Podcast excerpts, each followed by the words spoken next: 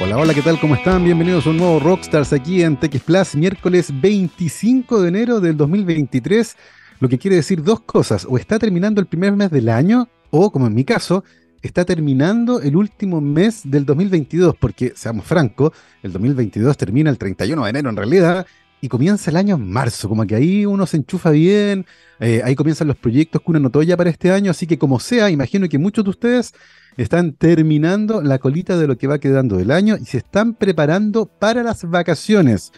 Como sea, deseo que tengan unos buenos días finales de enero y por supuesto que puedan descansar durante el mes de febrero. Quien parece que nunca se toma un descanso es nuestro invitado de hoy.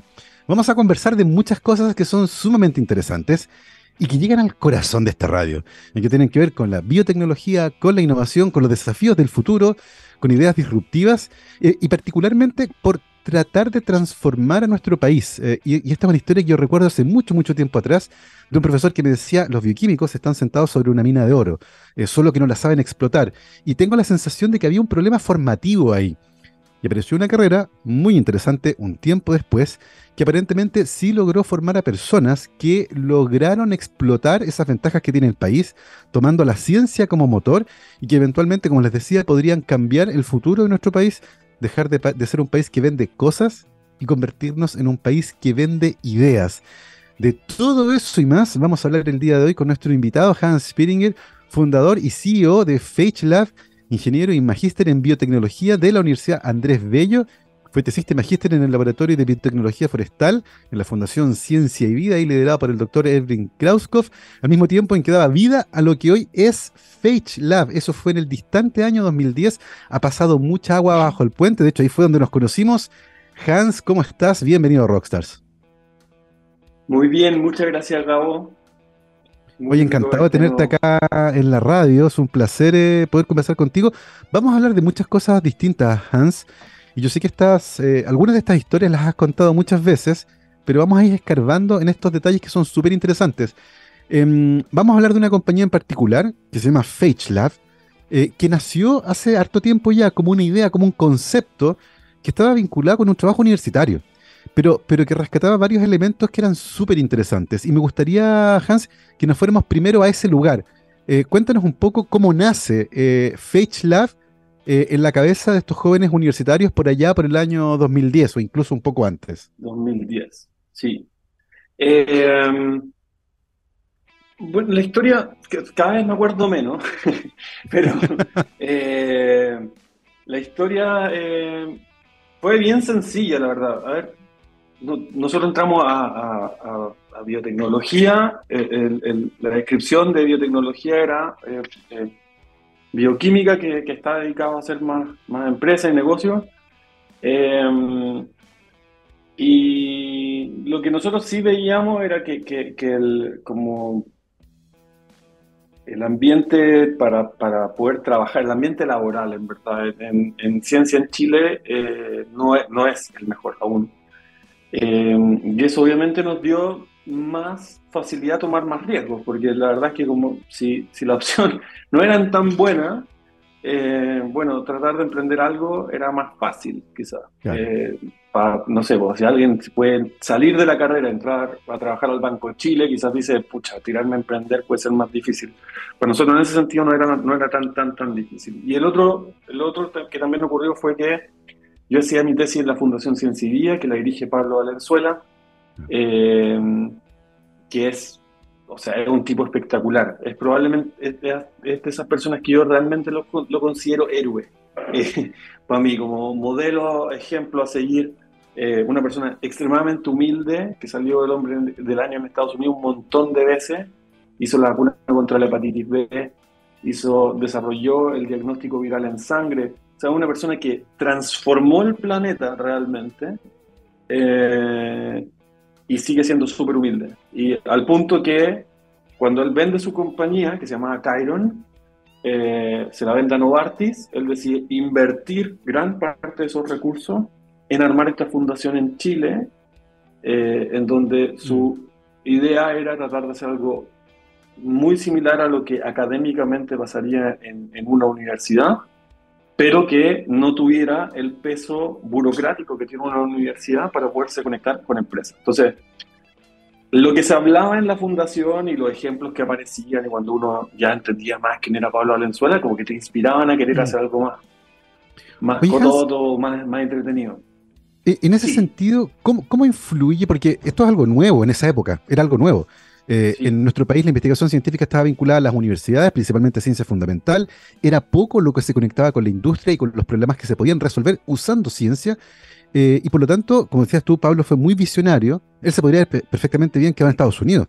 Y él fue muy visionario y volvió a Chile a estimular la creación de un ecosistema donde la conversación pasara a conectarse más con la industria.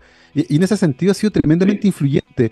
Hoy, que ya han pasado varias, varias décadas de aquello, ¿Cómo, ¿Cómo evalúas tú el impacto que ese evento tuvo, por ejemplo, en ideas como la tuya? Porque finalmente encontraste ahí un lugar donde este tipo de ideas se movía de una manera distinta a lo que ocurría en la universidad, ¿no? Total. O sea, el, hecho es súper eh, como mental. Es como em, la persona que está a un metro tuyo eh, cambió la forma que funcionaba el planeta entero. Eh, entonces, que él te diga, esto es más fácil, no te preocupes de esto, sáltate de esto. O sea, que en verdad esto no vale la pena, anda a escuchar al cliente o, o no, mm. lo van a resolver. Eh, son, son como inputs súper potentes, o sea, son, son raros igual, porque te dice, llega un tipo genio y te dice, lo que estáis viendo es una tontera, y mejor preocúpate de esto otro que es más crítico. Eh, es, eh, y aparte Pablo es totalmente directo, o sea, no, no, no, para mí es, increíble, o sea, pero es medio chuchete, como que te dice todo muy directo, sin anestesia, a mí me encanta, o sea, como cinco minutos y es como que te pusieran electricidad en la, la espalda y, y, y, termináis mm. por dos minutos de bre, de bre, y después ya, ah, sí, ya, es verdad, tiene razón y y, y, en el peor de los casos, si uno no entiende mucho lo que te decía, lo hacía un poquito a ojos cerrados y, yo creo que el 90% de las veces tenía mucha razón. Es notable eso. Em, de, cómo, de cómo este ambiente se estimula, ¿cierto? Con algunas figuras que logran eh, mover ideas. Vamos a, vamos a profundizar durante la conversación, Hans, en aquello. Eh, pero, pero ahora creo que sería interesante eh, comenzar a hablar de los protagonistas más pequeñitos de esta historia, que tienen también una historia que es bien interesante, que son los fagos. Eh, y tal vez para muchas personas que nos están escuchando hoy, los fagos son, no dicen nada. Eh, no, lo asocian con algo, eh, pero son protagonistas de justamente Phage Technologies. Háblanos por favor un poco, Hans, de los fagos y en particular cómo estos pequeños microorganismos capturan el interés de ustedes cuando eran estudiantes. Sí. bueno, los fagos o bacteriófagos son virus que conviven específicamente con bacterias eh, generan infección específica con ciertas bacterias. Eh, son, se, han descrito en varios papers como la primera barrera inmune que tenemos eh, los habitantes terrestres, porque son extremadamente abundantes. Entonces, toda nuestra epidermis, todo nuestro mucus está repleto de fagos y es lo primero que ataca una bacteria patógena, lo primero que ataca una infección, lo primero que hace que no estemos llenos de salmonela todo el tiempo. Eh, entonces, eh, son un elemento súper importante en, la Tierra. De hecho, hay, un efecto genial que tiene que ver con, con, el vibrio en el norte, que habían años que aparecen infecciones por vibrio en los mariscos y otros no tanto. Entonces empezaron a investigar y de repente encontraron de que había un virus que se activaba por radiación UV y cuando estaba activo controlaba la bacteria, entonces no había vibrio y cuando no había esa radiación había mucha población de vibrio y entonces tiene un rol en el ecosistema increíble y son, son, son maravillosas esas, esas, partículas. Lo conocí, conocí esto por la universidad, eh, nos hizo clase el doctor Mauricio Wittner, que trabajaba con los fagos. Eh, él estaba haciendo un, proyecto para controlar gingivitis eh, o, o, problemas en verdad periodontales eh, y ahí nos flipó la tecnología y nos gustó muchísimo el, el concepto y cómo, cómo se, las ventajas también y, problemáticas que, que, estas tenían. Eh, y armamos un primer proyecto para la universidad también, que era para vidrio paramolítico, para control en chorito y cosas así. eh, y nos fue súper mal en la U, no, no, no, tuvo buen eco. Eh, probablemente el profe sabía mucho más de lo que sabíamos nosotros, así que nos metimos las patas en los caballos igual. Eh, pero con el tiempo nos fue haciendo más sentido ocupar la tecnología.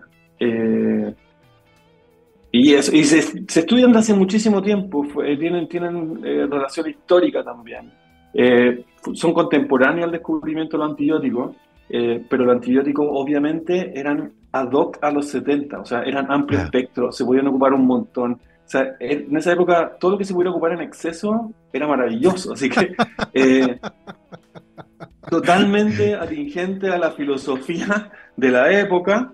Eh, y hoy día se entiende que, los antibióticos, a pesar de que son una herramienta increíble, o sea, que, que son una cuestión súper necesaria, sin ellos nadie sobrevive, eh, pero se tienen que ocupar alternativas de manera racional antes de aplicar napalm, porque es, eso es un antibiótico, o sea, eh, bomba nuclear. Eh, entonces, bueno, primero diplomacia o alguna, o, tratar de, de, ocupar herramientas que sean un poquito más sutiles. Eh, y los, los, bacteriófagos son eh, particularmente eh, elegantes, específicos, sutiles, y respondo un poquito a esa lógica contemporánea. Es súper interesante aquello de los excesos, acuérdense más de la época del rock de los 70 y todo ese panorama, porque además hoy la resistencia a los antibióticos, los microorganismos han desarrollado resistencia a una gran cantidad de antibióticos y hay bacterias multiresistentes a todos los antibióticos que tenemos y eso se ha convertido en un problema de salud pública gravísimo, al punto que el año 2050 se estima que va a morir más gente producto de infecciones con bacterias multiresistentes que de enfermedades crónicas, lo que es tremendo desde el punto de vista de la salud pública. Eh, y por lo tanto, tratar de encontrar alternativas a los antibióticos se ha convertido hoy en una prioridad para el mundo biomédico, eh, y no solo para el mundo biomédico humano, sino que para el mundo biomédico en general, eh, particularmente englobado en un concepto que es One Health. oye, Hans, mencionaste que hay una gran diversidad de fagos eh, y que son capaces de atacar a cierto tipo de bacterias en particular.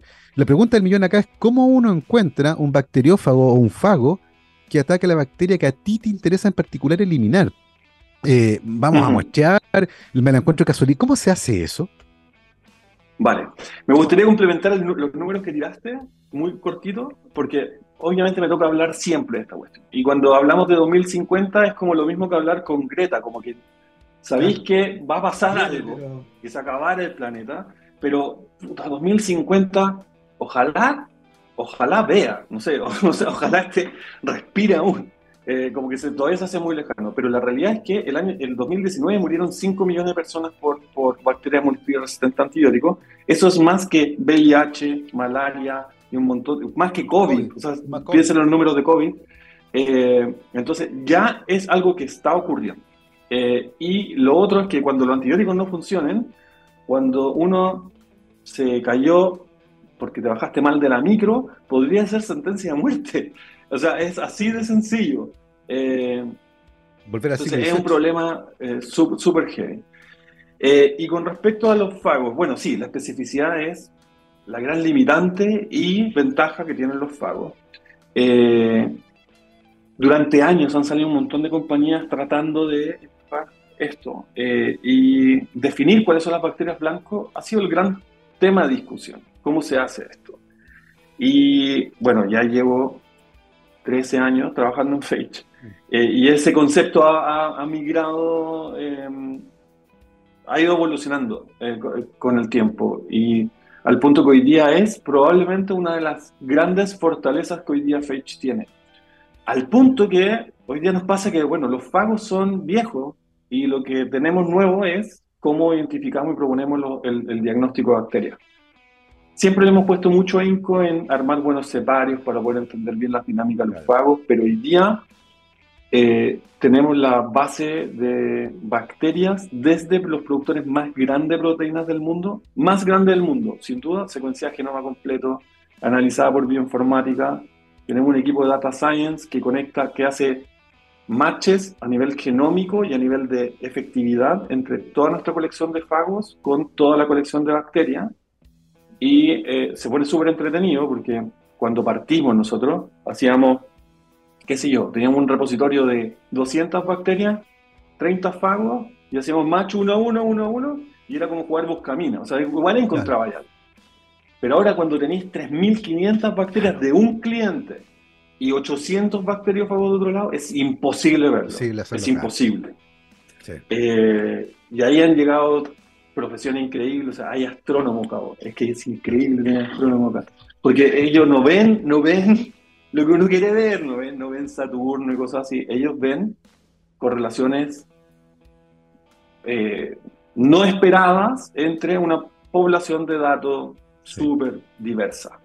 Entonces, cuando empiezan a tomar todos estos datos y empiezan a agregar, bueno, eh, el clima, eh, ubicación geográfica, eh, qué sé yo, edad del pollo, no, no, no, no, sé, se empieza a armar una cuestión súper rica en donde dicen, este es el cóctel que mejor va a funcionar. Y es increíble para nosotros, porque antes era, era más como, era súper racional, era una tabla de tickets y X, en donde nosotros decíamos, este podría ser. Eh, y ese proceso ha sido brutal. Eh, aparte, nosotros hemos aprendido, por ejemplo, a saber si las bacterias tienen resistencia antibiótico o no a nivel genómico. ¿Cuándo es más probable que esa, esa resistencia genómica se exprese? Eh, si son susceptibles o no a las vacunas, porque las vacunas, claro, tienen un target, y si esa bacteria no tiene el target, entonces va a la vacuna. Entonces, empezar a ver qué bacterias son las más jodidas. Eh, también puedes establecer filogenia preciosa, en donde tú puedes saber, mira, esta bacteria que está acá venía de la planta ración de alimentos de no sé dónde. Notable. acumula tantas mutaciones que probablemente entró hace ocho años. Y es, wow, es como una información así increíble, maravillosa, eh, que te permite tomar altas medidas, sugerir cosas e implementar a los fagos de, de, manera como bien chora. Oye, eh, muy interesante la historia porque... Eso nos gusta mucho.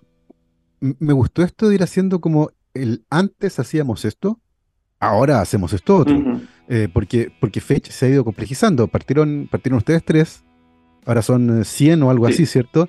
Eh, con distinto, tipo de, expertise, ¿cierto? Eh, pero es súper interesante ese tránsito que duró 13 años. Eh, y, creo que esta es una lección muy importante porque últimamente han aparecido muchas empresas jóvenes, así como Fetch en su momento, que están tratando justamente de usar la biotecnología como una herramienta para resolver problemas. Ese es el, ese es el espíritu, ¿cierto? y probablemente van a enfrentar muchas de las dificultades, de los desafíos que ustedes justamente tuvieron que enfrentar, particularmente al inicio, que es donde muchas ideas muy, muy buenas no logran materializarse por distintas razones, por falta de financiamiento, porque hay que dedicarse a otras cosas, porque hay que generar ingresos, eh, por problemas internos, porque la idea no anduvo bien al principio y finalmente se van cayendo.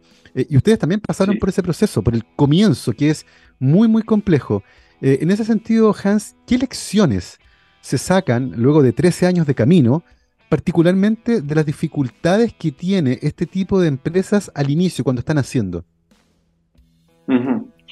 Eh, bueno, sí, eh, es, difícil, es difícil como identificar, no, es como una iteración estricta. Eh, Sí, yo creo que, algo que hemos hecho muy bien es que mm, es como la calibración de expectativas.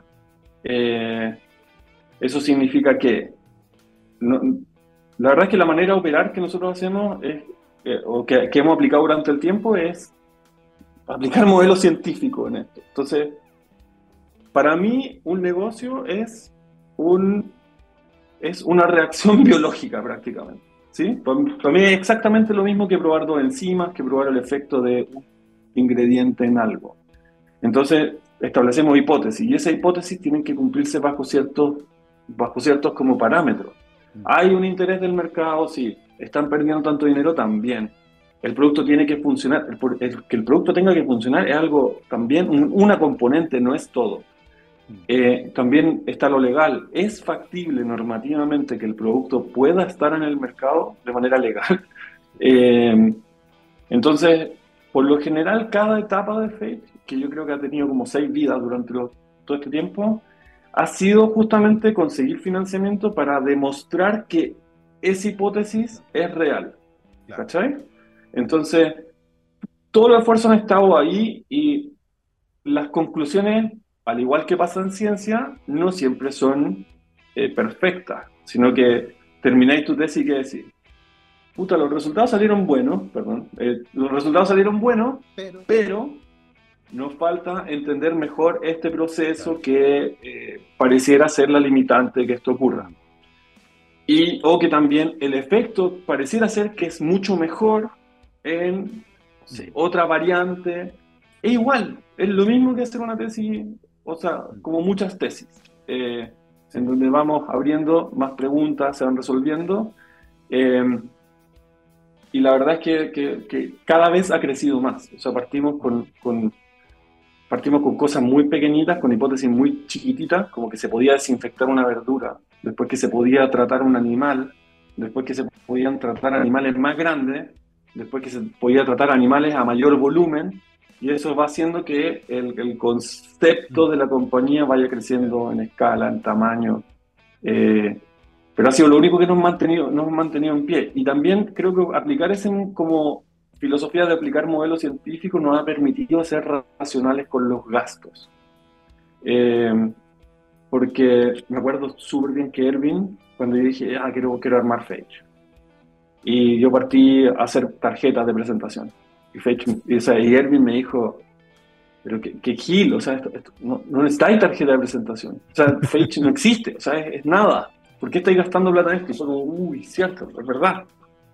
Entonces, tratamos de, de no, como no embriagarnos con, con el tema del tamaño y lo que está pasando, sino que tratamos de ser como súper eh, objetivo a, tratar de responder de mejor forma a la hipótesis que tenemos mm. enfrente. Si eso significa subcontratar procesos, contratar empresas externas, hacer eh, eh, como colaboraciones o traer a gente más experta que nosotros, va siempre atendiendo mm. que esa hipótesis se responda. Sí, es un trabajo súper racional el que están haciendo ahí. Tú dijiste, estos son como varias tesis, una detrás de otra, ¿cierto? Sí. Donde lentamente vamos eh, se consigue financiamiento, se prueba un punto, más o menos, tú lo dijiste, esto no hay certeza acá, uno puede tener cierto rango de certidumbre, pero no la certidumbre absoluta. Y esto permite ir refinando ciertos procesos. Em, eso es súper interesante. Y lo otro es tener este sentido profundo de la realidad. ¿Cierto? Uno tiene un sueño, eso está mm. claro, pero, pero ciertamente tiene que ir considerando también que se tiene que mover en un espacio que está marcado por eh, los recursos que muchas veces son limitados, particularmente cuando uno está comenzando. Y, hay varios hitos súper interesantes, Hans, cuando uno lee la historia de Fetch, eh, y, hay uno en particular que a mí siempre me llamó la atención y que tiene que ver con saber responder al entorno. Porque claro, uno puede tener una idea, eh, por ejemplo, desarrollar un sistema de bacteriófagos que puedan servir para desinfectar ya sea superficies o verduras, que era una de las hipótesis originales de Fage. Pero luego pasa algo y ustedes dicen, mira, tal vez acá hay también algo interesante. Eh, no están en el fondo obnubilados solo con la propia idea. Son capaces de mirar para el lado y decir, mira, acá está pasando algo interesante, lo que permite reorientar parte importante de la lógica del producto, que hoy de hecho los tiene metidos ahí. Ustedes están hoy con este producto que está destinado principalmente para la industria ganadera. ¿Cómo ocurre ese cambio como de giro, cierto? De pasar de decir, ok, tenemos un producto biológico basado en bacteriófagos que pueden destruir bacterias, ya sea en la superficie de una cocina, por ejemplo, o desinfectar verduras, a pasar a una aplicación que es completamente distinta y que a lo mejor incluso ustedes no la habían visto porque no, está dentro de su experiencia, no habían conversado con nadie del rubro, pero de repente aparece. ¿Cómo, cómo ocurre ese giro? Sí. Hay varios giros que han ocurrido en la historia de Fetch. De hecho, hoy día trabajamos principalmente en pollos. Mira. Yo jamás. O sea, y en pollo y en Brasil. No, no, no, no, tenía nada que ver con las verduras. Eh, eh, o sea, nosotros somos súper conscientes de la suerte. Eh, hay algunos que dicen que la suerte también es producto del trabajo y no tengo idea, pero, pero nosotros sí, sí consideramos de que, escucha, estar en el momento indicado es fortuna, hay, algunos que no, no, han podido hacerlo, hay un montón de casos como algunos que pensaron en, lo mismo que Uber, pero cinco años antes y no funcionó. Eh, y nos pasó a nosotros que cuando hicimos toda esta cuestión de verdura, eh, todo apuntaba que era un mal negocio. O sea, la conclusión de esa hipótesis era como, este negocio no sirve de nada. Así que con los últimos recursos que nos quedaron, que nos quedaban, dijimos, ¿sabes qué? Vamos a hablar por todos lados lo que hicimos para que por último quede como el registro. que como, conocimiento colectivo, para que no lo vuelvan a hacer.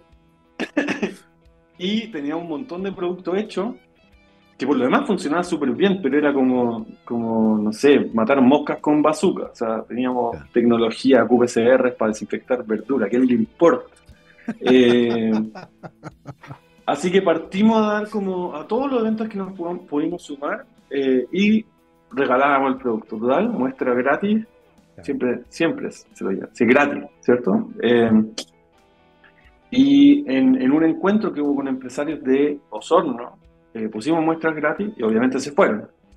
Y, y contábamos lo que habíamos hecho y bueno, ojalá no lo hagan. Y pasó que eh, al cabo de una semana nos, llega una orden, imagínate que lo que más habíamos vendido eran como 50 lucas, ¿ya? En producto. Y nos cae una orden de compra por un millón. Y fue como, con, con mi socio, que ahí éramos tres, decíamos, yo le dije, voy a llamar a este tipo para saber si tiene algún problema mental o algo así. yo creo que para mí mi primera idea fue, se equivocó en meter el dedo. No, no puede ser que quiera comprar ese volumen de producto, o sea, ni mi mamá ha comprado, nadie. Entonces, lo llamamos y le dijimos, oye, entendemos que algo pasó y que te equivocaste, podemos anular la factura, no hay problema. Y nos dice, no, no, no, esto es real, yo necesito el producto acá mañana. Pero cuéntanos más. Y ahí nos dice que, bueno, que sus terneros se morían todo el tiempo por coli, que era la misma bacteria que nosotros queríamos atacar en las verduras, eh, y, que se habían sanado. Así que por favor que le mandáramos la próxima semana más productos. nosotros, no puede ser. Así que tomamos un bus la misma noche, o sea, nos llamamos, conversamos a las 4 de la tarde yo creo que a las 7 de la tarde estábamos en el terminal de buses para partir para allá.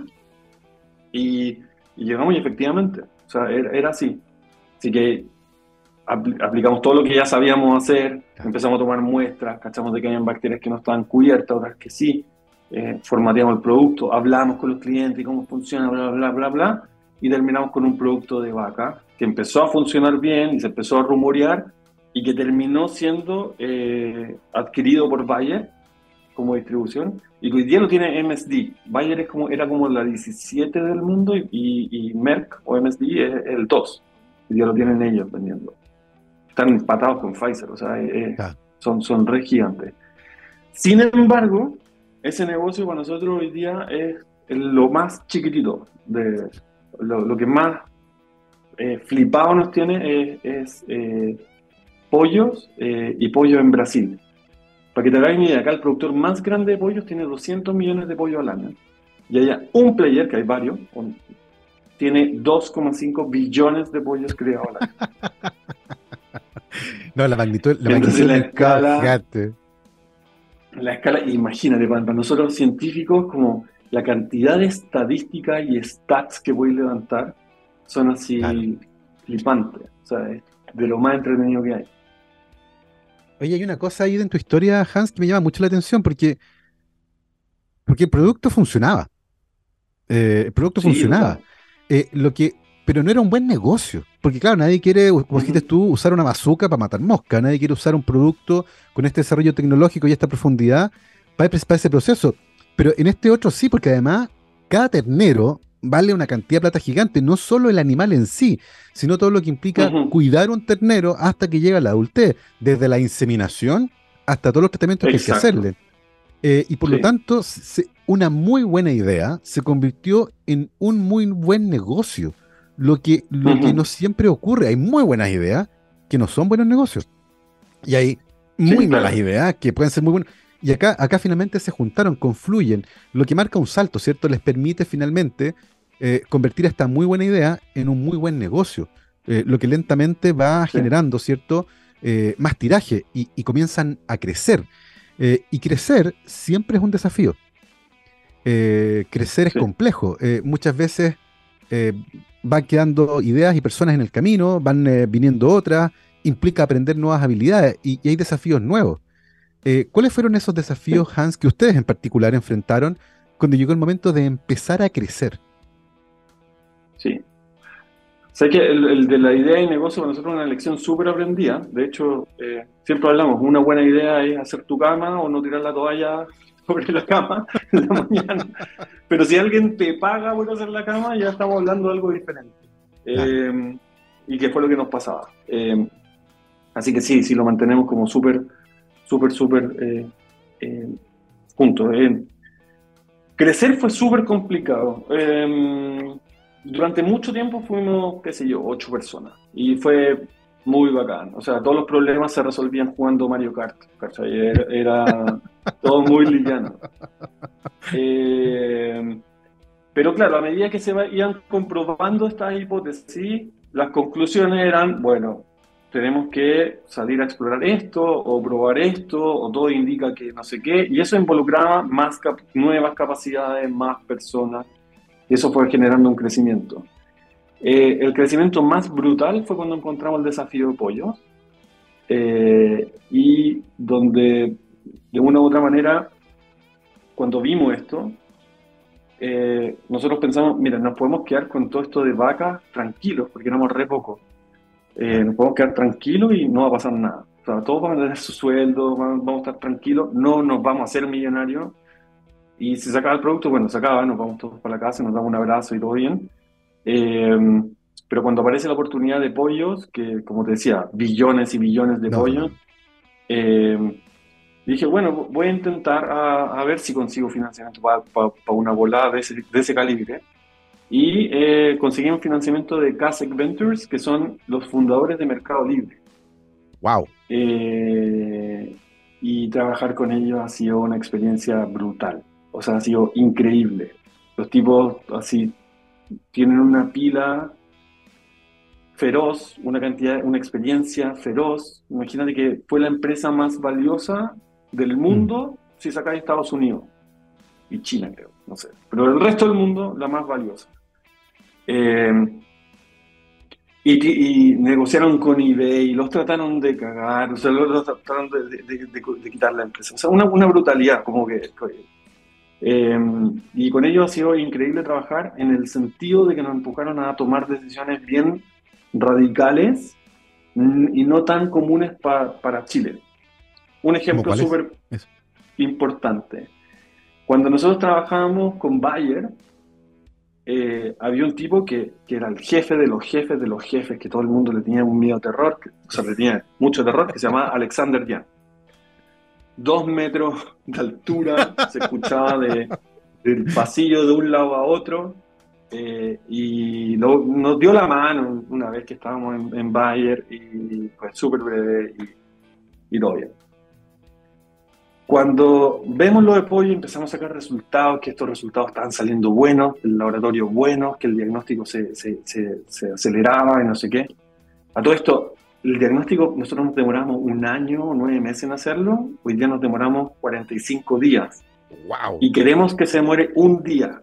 ¡Wow! Eh, entonces, bueno, todas esas cosas estaban saliendo y, y le digo a, Nico Berman de CASEC, le digo, mira, lo único que a mí me fascina todo esto y estoy súper estoy, feliz haciendo, para todo esto, mi socio Pablo Cifuentes es un genio, o sea, es, resuelve cosas muy complicadas. Eh, yo estaba feliz con todo esto de manufactura, coordinando las otras cosas.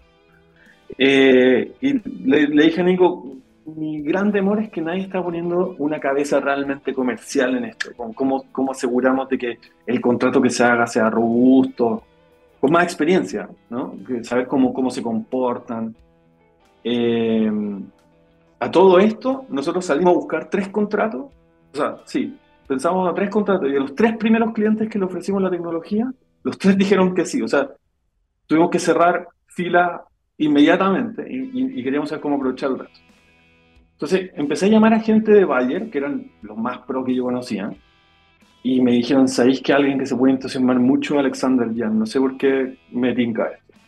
Fue, o sea, Alex. Y Alex. Y me dieron el teléfono y lo llamé muy ingenuamente la primera vez. Alex me dio cinco minutos y después me mandó un mensaje. Me dijo, mm, quiero que conversemos de nuevo.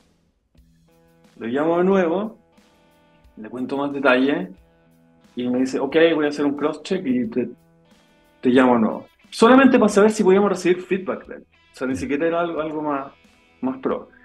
Y, cuento corto, me dice, mira, hablé con, con mucha gente de la industria, me parece extremadamente interesante, pero necesito saber si esto es real. Así que, si me llevan a Chile, yo recién podría empezar a conversar. Wow. Y dijimos, ok, ahora es la oportunidad, lo trajimos a Chile, está todo el equipo, cada equipo presentó lo que hacía, le mostramos los laboratorios, que a todos esto hemos tenido harta suerte, porque Fraunhofer dejó un, laboratorio hermosos votados, y los tomamos nosotros, así que de, de verdad que es un, como de la NASA, ¿cachai? O sea, tú entras salas limpias, puertas que se abren solas, eh, pero no estaba planificado. Y bueno, Alex llega y dice, increíble, o sea, me encanta la gente, me encanta lo que están haciendo, científicos chilenos y la cuestión, me sumo, me voy a la compañía. Un tipo que tenía 12.000 empleados a cargo. 12.000, 30 años de experiencia en, en, Bayer, manejando operaciones globales. O sea, cerraba tratos en India, en África.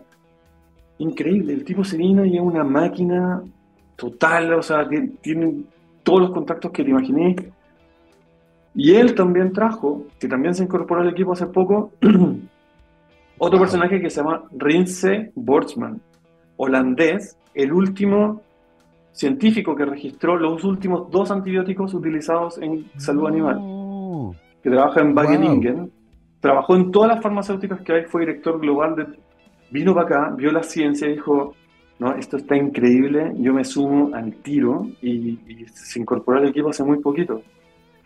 Y eso ha sido, ha sido pero, pero como emocionante, ¿cachai? Eh, nosotros, yo no sé si tú, tú cachai ese video que, que, alguien dice Science Works, bitches. Sí.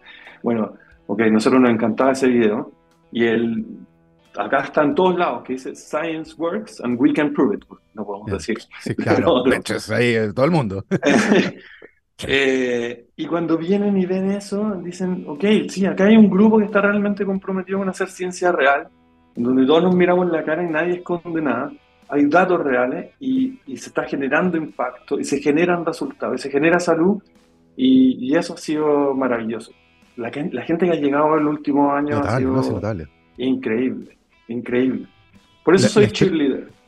Sí, que fue algo que yo le dije fuera del micrófono a Hans, porque claro, en su LinkedIn eh, CEO aparece como cheerleader, executive officer. Y dije, ¿es un typo? No, yo soy cheerleader. Yo voy por ahí haciéndole hurra a la gente, agitando la ciencia, viendo que ocurra, maravillado con lo que está pasando con el presente de Fage, que es realmente notable. Eh, las cabezas que están atrayendo eh, están viniéndose por algo. Lo que es fascinante, que tiene que ver con el presente de Fage, lo que nos lleva obligatoriamente a hablar del futuro. Eh, ya nos contaste la plataforma, de cómo han ido avanzando, de las cabezas que han incorporado, de los conocimientos, del talento como el de astrónomos, expertos en el procesamiento de datos, ¿cierto? Que están ayudándolos a avanzar cada vez más rápido. Pero lentamente uno empieza a mirar el futuro y claro, ok, está la industria ganadera, están los terneros, están los pollos, que en Brasil es una locura. Estamos hablando de miles de millones de pollos que requieren tratamientos para estas enfermedades, que cada vez van a ser más relevantes. Y, y para uno es inevitable pensar en la salud humana partimos conversando sobre la resistencia a antibióticos, partimos hablando de eso, de la salud humana, de, los millones de muertos del 2019, de cómo este panorama es cada vez más oscuro hacia el futuro, y la pregunta es inevitable, Hans. Eh, ¿Están los planes de ustedes eventualmente incursionar en salud humana? Eh, sí, sí. A ver, yo tengo la idea de, o sea, no yo, el equipo siente de que podemos crear una nueva forma de hacer farma eh, apegar los datos. No queremos hacer una aspirina que dure 50 años, eh, queremos algo que sea biológico, ¿cachai? Como tomar muestra, entender qué pasa, modificar, entender qué pasa, ir, ir haciendo, aplicando un poco el conocimiento y testeando y haciendo algo un poquito más respetuoso, ¿cachai? Con, con, con, con el entorno, no necesariamente tan eficiente en costo. Probablemente va a ser más caro, ¿sí? Hacer todo eso. Pero, pero creemos que arma una base como súper sólida para adelante eh, y creemos que se puede hacer algo increíble. Y ahora, mi compromiso también y el de Pablo también, como científicos, como ingenieros en biotecnología, como personas que estuvimos en laboratorio de ciencia académica, como personas que trabajaron en la Fundación Ciencia tenemos un profundo consentimiento, eh, eh, convencimiento de que queremos que esa ciencia salga desde Chile, porque hay científicos que son tremendamente talentosos y, y, es increíble ver, ver cuando, cuando se sientan con Rince y hablan de ciencia, ver la oportunidad, o sea, es el tipo que es imposible llegar, ¿cachai? Entonces nosotros sí queremos de que esta cuestión siga funcionando desde Chile. A veces tiene ventajas, tiene enormes desventajas también, pero nos gusta, ¿cachai? Como que no, no, nos mueve con propósito, o sea, no mm. solamente las bacterias, sino que el impacto que genera en la industria, ¿cachai? Eso, claro, tú sabéis cómo son las condiciones laborales, acá no hay ningún científico con, con boleto honorario, todos están con contratos, con buenos salarios, ¿cachai? Con con cafetería, espacio para que jueguen ping-pong, computadores, escritorios limpios. Eh, o sea, nos preocupamos realmente que esas condiciones existan, ¿cachai? Como que, mm. estén bien. Eh, y eso, eso para nosotros es, mega importante. Y a nivel de salud humana, mm.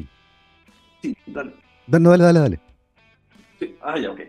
A nivel de salud humana, eh, nosotros en 2017 nos juntamos con Sebastián Bernales en Estados Unidos. No sé si caché a Sebastián Bernales. Ya, claro. Otro tipo que pasa muy piola, pero genio. O sea, genio y, hace deals y tratos de aumento de capital en compañías de 300 millones de dólares al año y debe hacer de esos deals dos, tres, cuatro. Y nadie habla, no sale, no sale la última noticia tipo ultra respetado en, Bay Area y en 2017 nosotros fuimos para allá.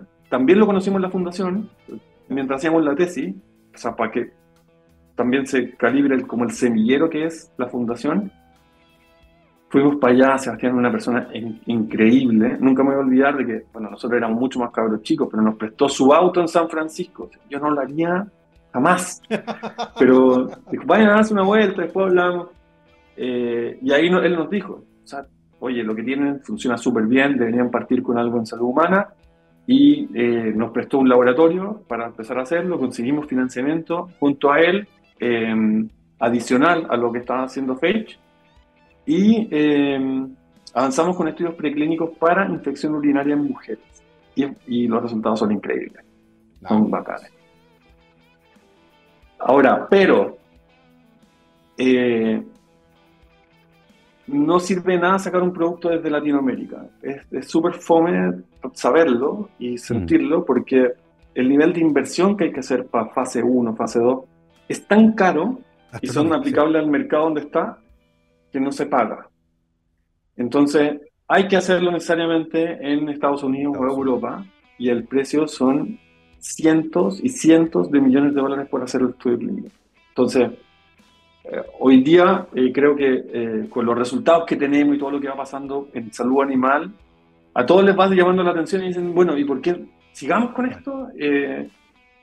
yo creo que se va a dar el minuto en donde podamos financiar esto y, queremos. Y ese, ese, para nosotros sería como la consagración de la tecnología, de poder llevar esto a, pacientes humanos. Y además la infección urinaria es, es apasionante, porque si uno le pregunta, a me pasa cuando le pregunto a amigas, o a la amiga de mi señora, todas dicen, no, esto es terrible, es súper importante.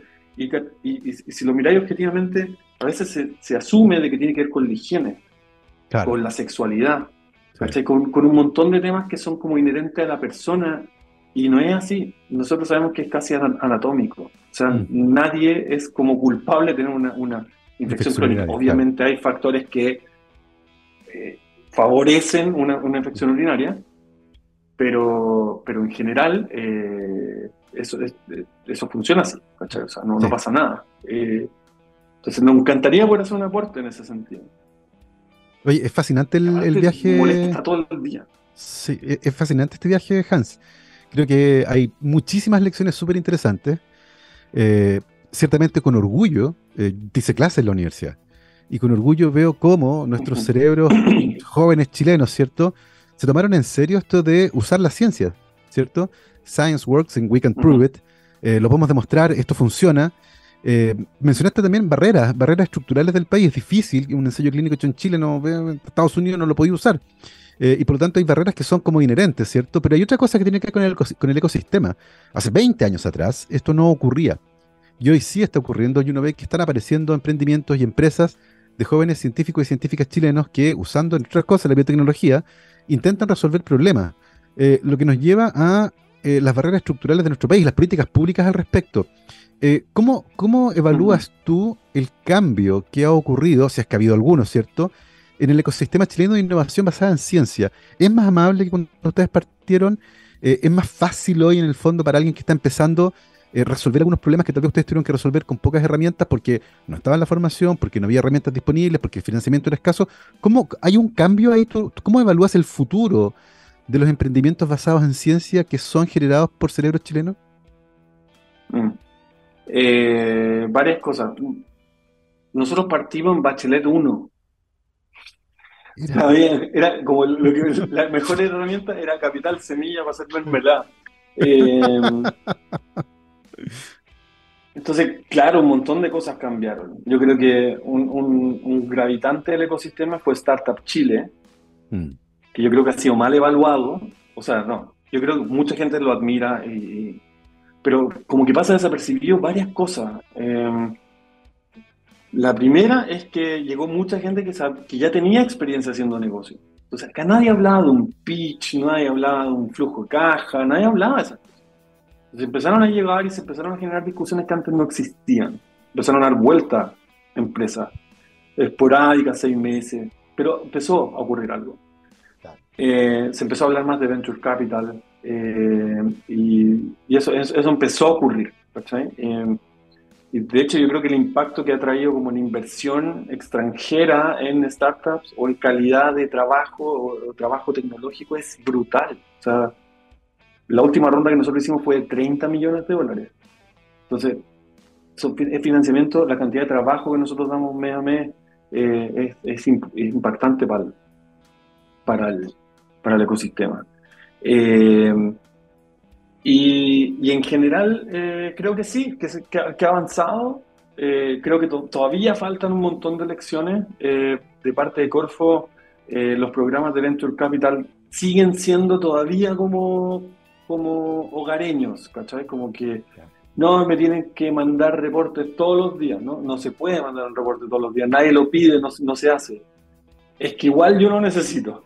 Eh, entonces, como que esa cuestión em, em, empieza a alejarte porque te quita más tiempo de lo que, de lo que debería.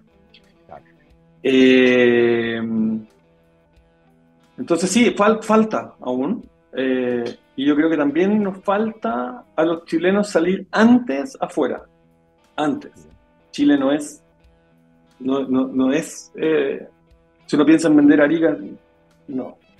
De hecho, yo siempre me cuestiono, en vez de haber salido a vender Osorno, debería haberme ido a Sao Paulo. O sea, mm. son 32 veces más grandes en general.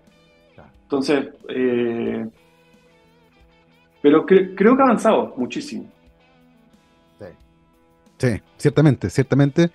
Eh, y además historias como las de ustedes, yo creo que son súper inspiradoras, eh, porque demuestran que sí se puede hacer desde Chile, eh, que una buena idea bien trabajada sí se puede convertir en un buen negocio, que hay que saber escuchar a los que tienen más experiencia, los mismos que circularon antes por ese camino, y ciertamente tener la oportunidad, con una muy buena formación académica, ¿cierto?, de poder materializar esas ideas y convertirlas en un gran negocio con impacto hoy día en distintos países, en distintas industrias y además con esa promesa que yo veo con muy buenos ojos, de también poder impactar a la salud humana, englobarla, ¿cierto?, en este, en este, mm, en este paquete tan valioso que es One Health, eh, preocuparnos de la salud humana, de la salud animal y de la salud del planeta todos juntos, y en este caso de la mano de los bacteriófagos, de la mano de la tecnología, en una historia muy entretenida que hemos conocido hoy aquí en Rockstars de TX Plus, son las 12.55, estamos llegando al final de esta muy entretenida conversación y por supuesto queremos agradecerle a nuestro invitado de hoy, Hans Spittinger, el Cheerleader Executive Officer de